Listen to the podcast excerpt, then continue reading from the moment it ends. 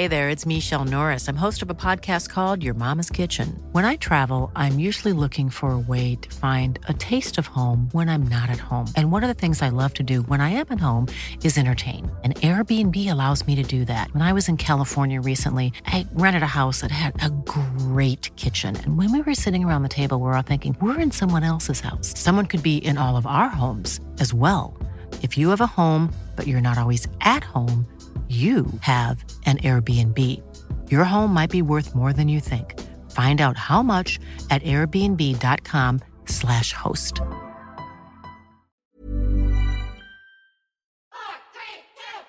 Bonjour et bienvenue sur le podcast Explore Japon, le podcast qui explore Japon sous toutes ses coutures.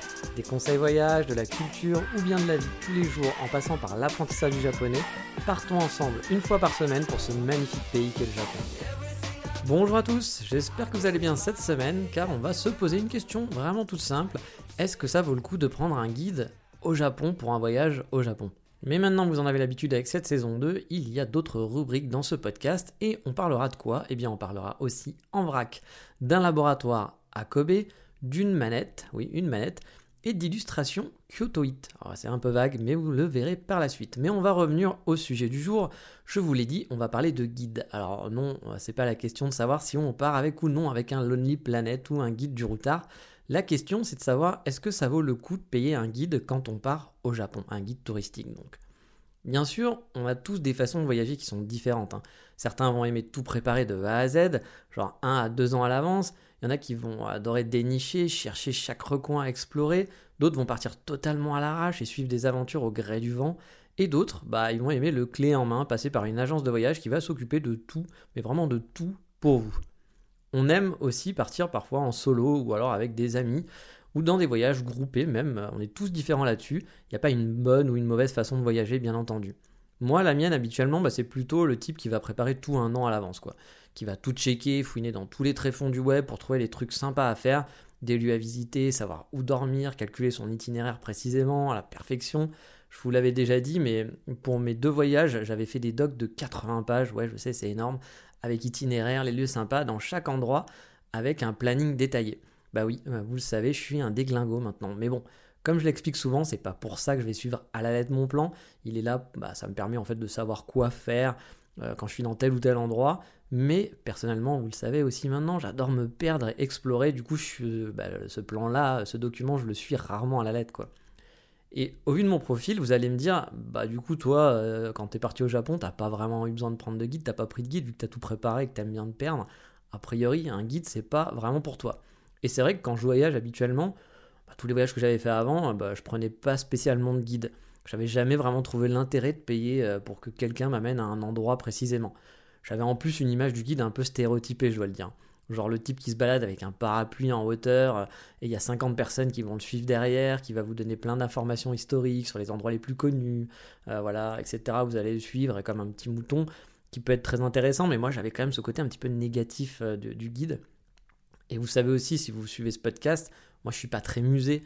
Du coup, dans mon imaginaire, le guide c'était pas du tout fait pour moi. Je voyais ça vraiment comme quelqu'un qui vous explique et euh, qu'on suit à la queue le le et qu'on va, on va suivre religieusement ses, explications pendant 10 minutes à un endroit, puis passer à un autre.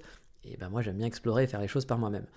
Mais en faisant mes recherches, bah, en, en faisant des recherches en amont, j'ai commencé à suivre sur internet différents guides euh, parce que j'aimais bien leurs photos, pas parce qu'ils étaient guides, mais parce que là j'aimais bien le contenu qu'ils publiaient. Et au fur et à mesure de voir leur activité, je me suis dit, bah en fait, pourquoi pas se faire guider quelques jours, ça pourrait peut-être être sympa. Et c'est comme ça que pour mon premier voyage, j'ai booké trois jours de Japon Safari. Donc il y en avait un à Tokyo et deux jours que j'avais fait à Hiroshima.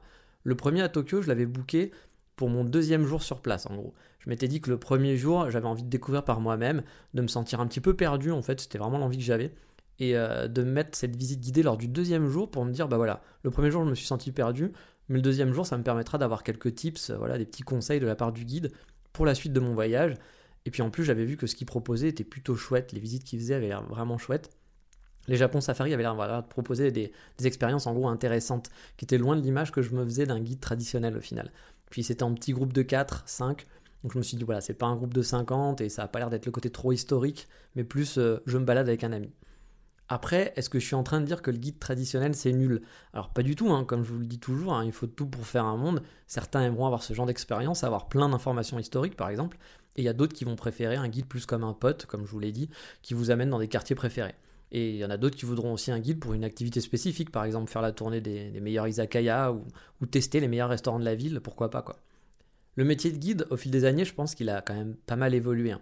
On propose de plus en plus d'expériences diverses et variées. Les safaris, par exemple, bah, c'était le côté un peu ami, mais aussi le côté photographe qui m'avait séduit. Et de visiter des coins où je ne serais peut-être pas allé tout seul, surtout lorsqu'on ne parle pas la langue, c'est plus compliqué. Et en plus d'avoir les conseils photos qui vont avec, avoir des points de vue que j'aurais peut-être pas trouvé par moi-même, euh, bah, je trouvais ça plutôt intéressant au final. Et le choix d'Hiroshima, je l'avais fait car j'adorais tout simplement les photos de Yann des safaris Hiroshima à l'époque. Du coup, je m'étais dit que ça serait vraiment chouette de pouvoir suivre sur deux jours et de pouvoir bah, profiter de son expérience tout simplement. quoi. Alors, est-ce que j'ai regretté mon choix? Bah, Vous le savez, hein, si vous avez écouté tous les podcasts, pas du tout, bien au contraire. Euh, je vous invite, si vous ne l'avez pas fait, à écouter l'un des premiers épisodes où je vous parlais de mon expérience sur les safaris. Pour preuve, j'avais remis ça lors de mon deuxième voyage en faisant cette fois-ci 5 jours de guide, ouais 5 jours quand même, sur mes deux mois de voyage. La question, je pense, à se poser dans un premier temps, finalement, c'est quoi? C'est le budget surtout. Parce que prendre un guide, bah, ça va vous coûter de l'argent, hein, forcément. J'aurais envie de vous dire que si votre budget n'est pas trop serré, c'est pour moi quand même une expérience qui est plutôt à tenter. En tout cas, pour le Japon, c'est vraiment un truc intéressant. L'important, c'est de choisir le domaine qu'on a envie de découvrir au final. Faire de l'historique, ou alors euh, faire un, être avec quelqu'un qui est plus orienté photographie, parce qu'on adore la photo, ou qu'on a envie d'apprendre la photo, hein, parce que comme je le disais, avec les guides photo, on n'est pas forcément obligé d'être un, un super bon photographe. Souvent, ils vont s'adapter à votre niveau, même si vous avez qu'un iPhone ou un, téléphone portable avec un appareil photo correct, on peut faire des choses vraiment très bien et ils s'adaptent et ils vont vous donner des conseils. Et bah, du coup, c'est chouette. Après, voilà, est-ce que vous avez aussi envie de tester une activité spécifique? Il y a vraiment à boire et à manger dans les offres, donc il faut faire là aussi, je pense, quelques recherches pour trouver la personne ou, l'activité qui va le mieux vous correspondre. Je pense qu'une chose importante aussi, quand je dis c'est le choix, le dans le choix du guide, c'est le feeling qu'on va avoir avec, avec le guide au final.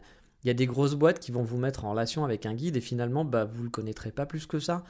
Et bah là, après, ça sera la roulette russe. Hein. Ça peut être une bonne surprise, ça peut être super chouette, comme bah, le feeling ne peut pas passer du tout parce que vous aimez pas trop sa façon de faire, tout simplement, ou la façon qu'il s'exprime, ou vous aimez pas sa gueule. Hein. Parfois, c'est juste ça. on est des êtres humains, parfois on juge sur des bêtises, et, mais ça, ça fait partie, voilà, ça fait partie de l'expérience, quoi. Et si vous passez directement par un guide en personne, bah, vous aurez une marge d'erreur, je pense, qui va être beaucoup plus petite a priori. Euh, quelqu'un euh, vous en aura parlé, par exemple, ou vous le suivrez sur des réseaux sociaux. Vous aurez déjà un aperçu finalement de ses prestations, de ce qu'il propose régulièrement, de comment il communique, si vous avez l'air d'avoir des points communs, s'il a l'air de, comprendre, d'aller dans l'orientation de ce que vous voulez. Alors attention, hein, en passant via une agence de voyage qui va vous mettre en relation directement avec un guide, normalement c'est leur travail. Ils peuvent faire ça très bien comme ils peuvent se foirer. Ça, après, c'est à vous de voir euh, la, confiance que vous avez avec la personne qui va vous mettre en relation en quelque sorte. Et un des, pièges, selon moi, à éviter, c'est de choisir un guide aussi uniquement par sa présence sur les réseaux sociaux. Je vous l'ai déjà dit, mais je connais moi des guides au Japon qui travaillent souvent pour quelqu'un au-dessus, en gros, un, francophone aussi qui lui aussi va gérer, euh, mais qui va, gérer en fait l'entreprise et qui va gérer les, réseaux sociaux, la présence sur les réseaux sociaux, et qui fait travailler bah, une armée d'étudiants ou de gens en PVT ou de gens un peu en galère financièrement aussi, hein, parce que bah voilà, des petits boulots, euh, des, gens qui habitent au Japon, qui sont mariés avec des japonaises. Il y a des gens qui sont profs et qui font pas ça par passion, mais parce qu'ils n'ont pas le choix. Il y en a qui vont faire guide aussi, pas par passion, mais parce que voilà, il faut faire rentrer de l'argent, hein, ce qui est normal, c'est honorable, mais qui vont peut-être pas être autant motivés, autant voilà intéressés par son travail, qui ne feront pas partager la même expérience au final que euh, bah, par quelqu'un qui a vraiment eu envie de faire ça à la base euh, et qui s'est lancé à corps et âme parce que ça lui plaît tout simplement de partager son expérience. Je vous le disais hein, dans un précédent podcast, mais j'ai vu grand nombre d'étudiants quand j'étais à Kyoto qui étaient guides. Et euh, j'étais toujours un petit peu choqué parce qu'ils connaissaient pas grand chose finalement à la ville. Euh, quand je parlais avec eux, bah, en gros, ils vous récitaient un peu Lonely Planet, quoi. Alors, peut-être que vous avez juste besoin d'être rassuré quand vous allez au Japon. Du coup, ce genre de guide, je vais pas vous dire que c'est nul, ce sera finalement parfait pour vous, parce que c'est juste quelqu'un qui va vous permettre d'aller dans des endroits où basiques, mais où vous avez peut-être un petit peu peur, parce que vous avez peur de la langue, vous avez peur du fonctionnement et que finalement, bah, quelqu'un comme ça, ça, voilà, ça suffira, ça va vous rassurer tout simplement. Euh, mais si vous voulez une expérience un peu plus bah, wow, un peu plus wow effect, faut bien chercher, je pense, et bien se renseigner. J'étais vraiment effaré, vraiment, hein, par le niveau de ces guides qui connaissaient rien finalement au, côté caché de la ville et au trésor caché de la ville à Kyoto. Kyoto, bah, il y a plein de choses très connues euh, bah, que vous allez trouver dans le Lonely Planet. Hein. c'est un musée à ciel ouvert, mais il y a énormément d'endroits qui ont un charme fou, où vous aurez peut-être beaucoup moins de touristes, où vous aurez peut-être des expériences vraiment très différentes. Euh, moi, par exemple, avec les, Japon Safari, j'ai pu assister à un entraînement Kyudo, voilà, parce que la personne avait, noué des contacts, avait petit à petit fait ça. Et c'était pas un truc avec plein de gens, plein de touristes qui venaient voir. Voilà, c'était quelque chose de très, très local, très amical. Et du coup, euh, c'est le genre de choses qu'un guide, que les guides, moi, que je connaissais, par exemple, qui étaient guides sur Kyoto, pouvaient pas apporter parce que bah, ils connaissaient pas tout ça. Et déjà, ils parlaient pas forcément très bien la langue. Et puis en plus, euh, le fait de bien parler la langue n'est pas une obligation, je pense, pour être guide. Ça aide beaucoup, mais c'est pas une obligation. Mais ils n'étaient pas forcément curieux, et puis ils n'avaient pas le temps, ils étaient étudiants, ils faisaient ça à côté. Donc en gros, ils suivaient bah, voilà, les endroits classiques à visiter tout simplement. Et encore une fois, je critique un petit peu ce truc-là parce que pour moi, bah, Lonely Planet, finalement, c'est un peu la même chose.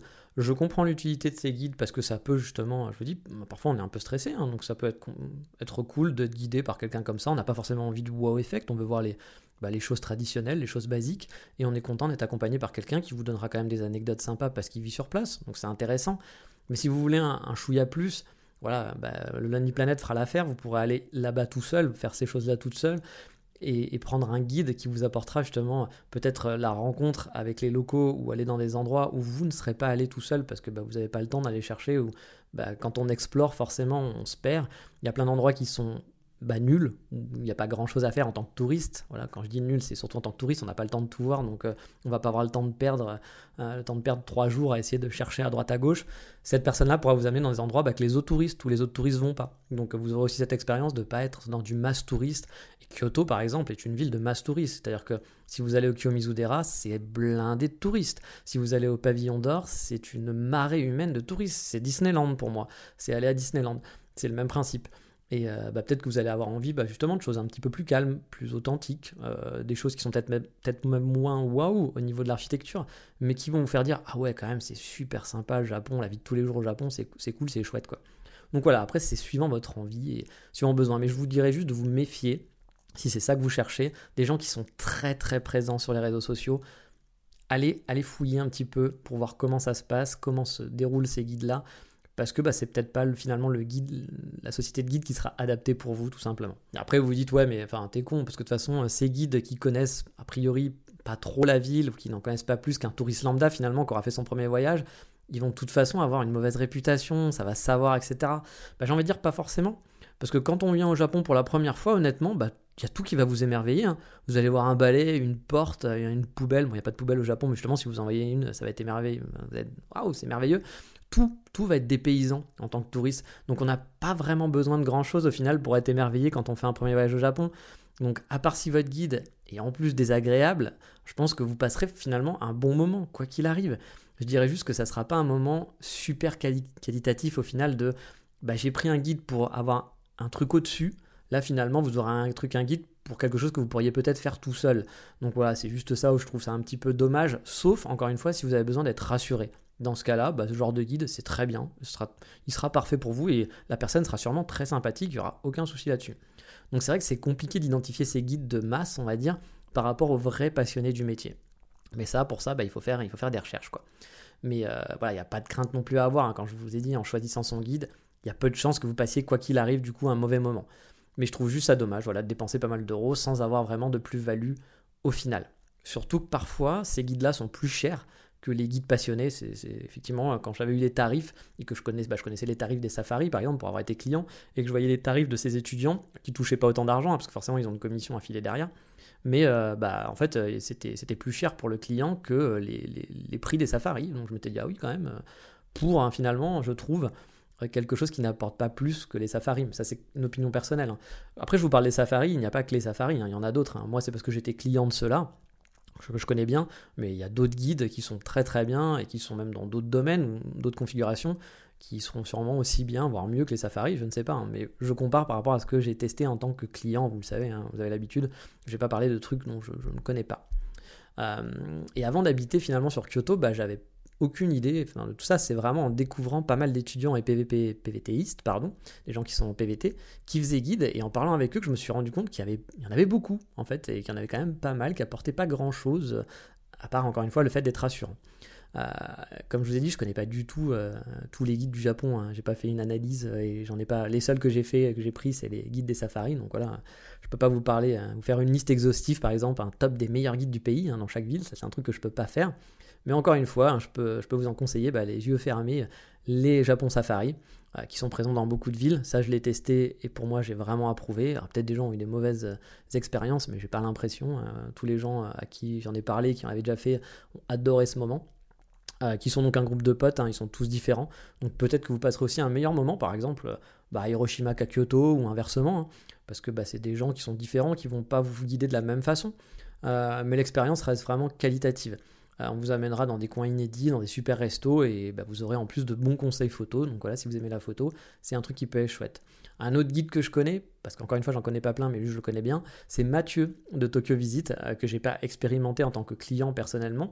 Mais pour le connaître et sa façon de travailler, je pense que là aussi, on est un peu dans le même domaine. C'est quelqu'un qui est passionné, qui a vraiment envie de partager avec vous son amour du Japon et de vous amener dans des endroits un peu insolites vous aurez sûrement pas fait en voyageant tout seul et je pense que c'est quand même ça le, principe du guide c'est de vous amener dans des endroits que vous auriez peut-être pas forcément fait en étant tout seul donc euh, c'est Tokyo Visite, voilà, vous allez sur son Instagram où il y a son site, j'ai fait son site, donc c'est pour ça que je l'ai connu et qu'on est devenu amis et qu'on a commencé à bien discuter.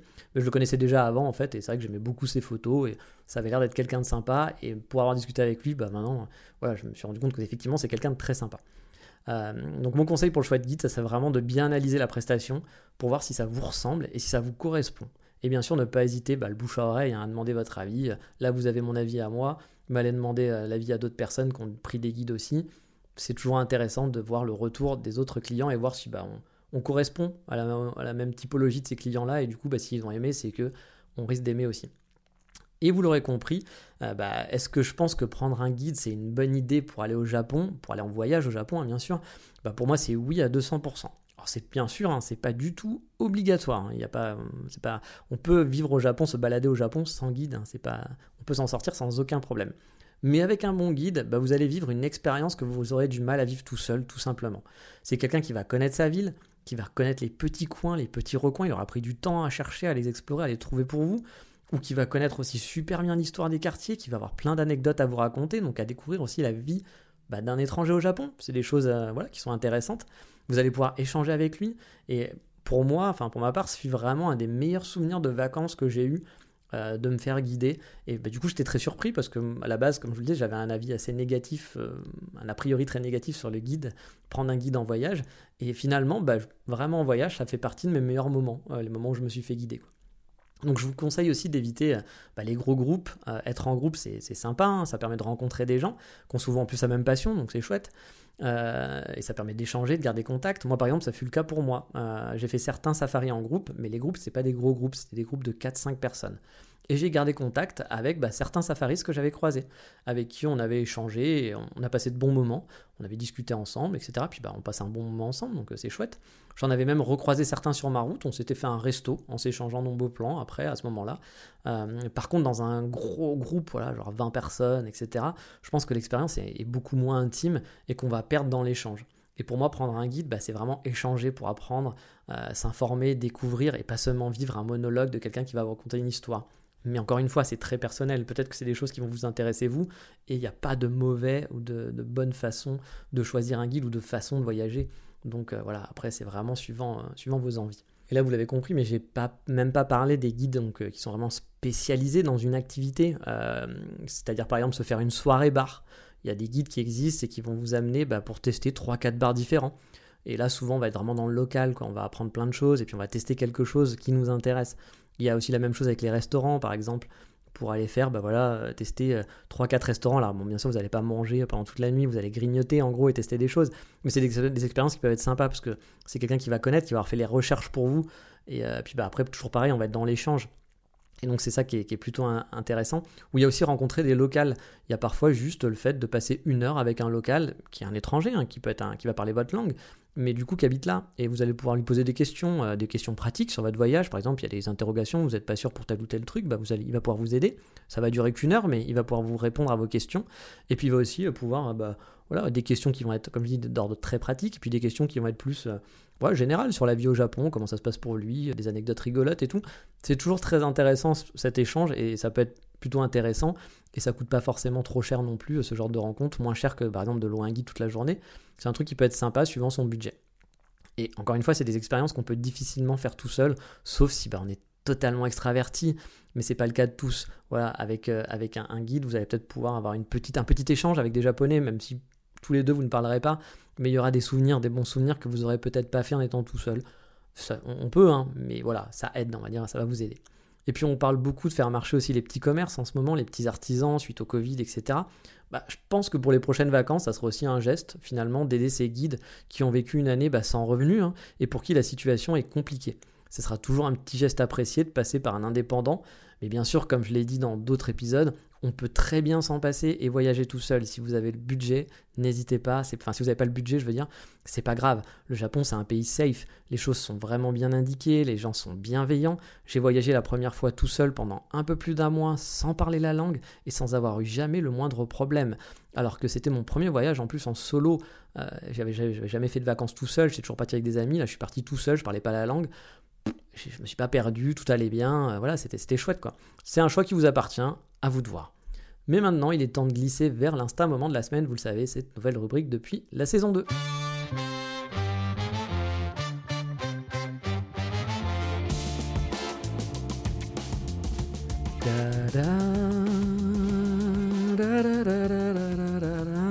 Kyoto do Brasil. Oui, je me suis un peu emballé, ok, mais l'Instagram, enfin plutôt le compte Instagram de ce podcast cette semaine, c'est une illustratrice a priori brésilienne qui vit à Kyoto. Alors, elle poste sur son compte des illustrations vraiment kawaii, comme on dit. J'adore son style, il y a un peu de tout, c'est très rond, coloré, avec beaucoup de personnages. Parfois c'est un peu abstrait, parfois un peu dans le style manga. J'aime vraiment beaucoup ce qu'elle fait. Alors, je la connais pas du tout, je l'ai jamais rencontrée, cette fille, mais euh, alors qu'elle vivait à Kyoto, hein, mais je, ne la connais pas. En fait, j'ai découvert son compte via une connaissance commune, une française qui était alfu, comme on dit, donc mi-japonaise, mi-française, qui travaillait dans un coffee shop où j'allais régulièrement. Et maintenant, cette jeune fille vit en France, et, mais elle est née à Kyoto à la base. Et donc, euh, elle avait été croquée par son ami euh, qui l'avait dessiné. Et c'est comme ça que j'ai découvert son compte. Et franchement, si vous aimez l'illustration, allez jeter un œil, je pense que vous ne serez pas déçus, vous la suivrez peut-être comme moi maintenant. Mais il est grand temps de passer à la rubrique, bah, toujours la rubrique sans nom, et ça va peut-être devenir son nom à la force, euh, la, rubrique sans nom quoi.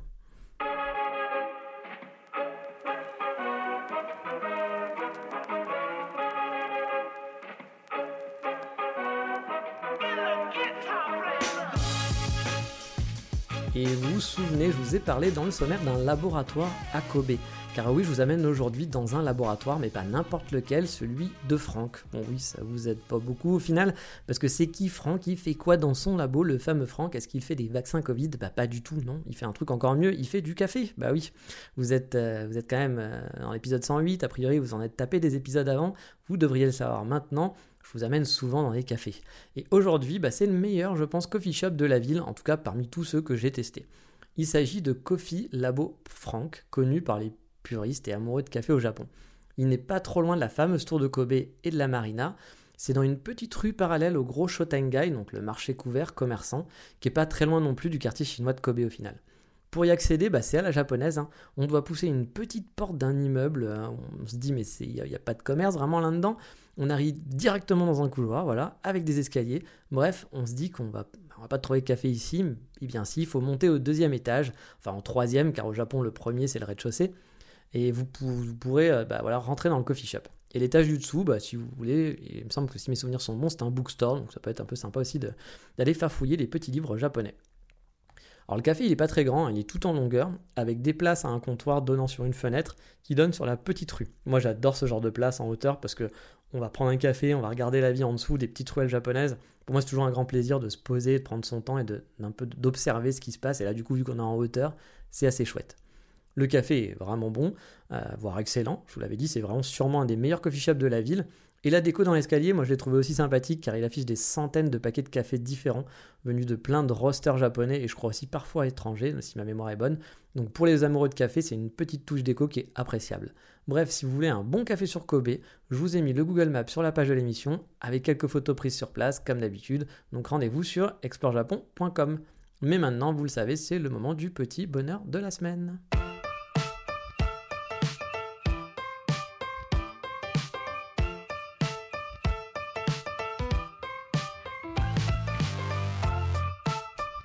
Cette semaine, mon petit bonheur, bah, c'est une manette. Et bah oui, le gamer qui. Le gamer, pas le gamer. Le gamer qui dort en moi s'est fait plaisir il n'y a pas longtemps. Euh, lors de la sortie de la Switch, j'étais au Japon en fait. Et c'était une tannée euh, pour l'avoir.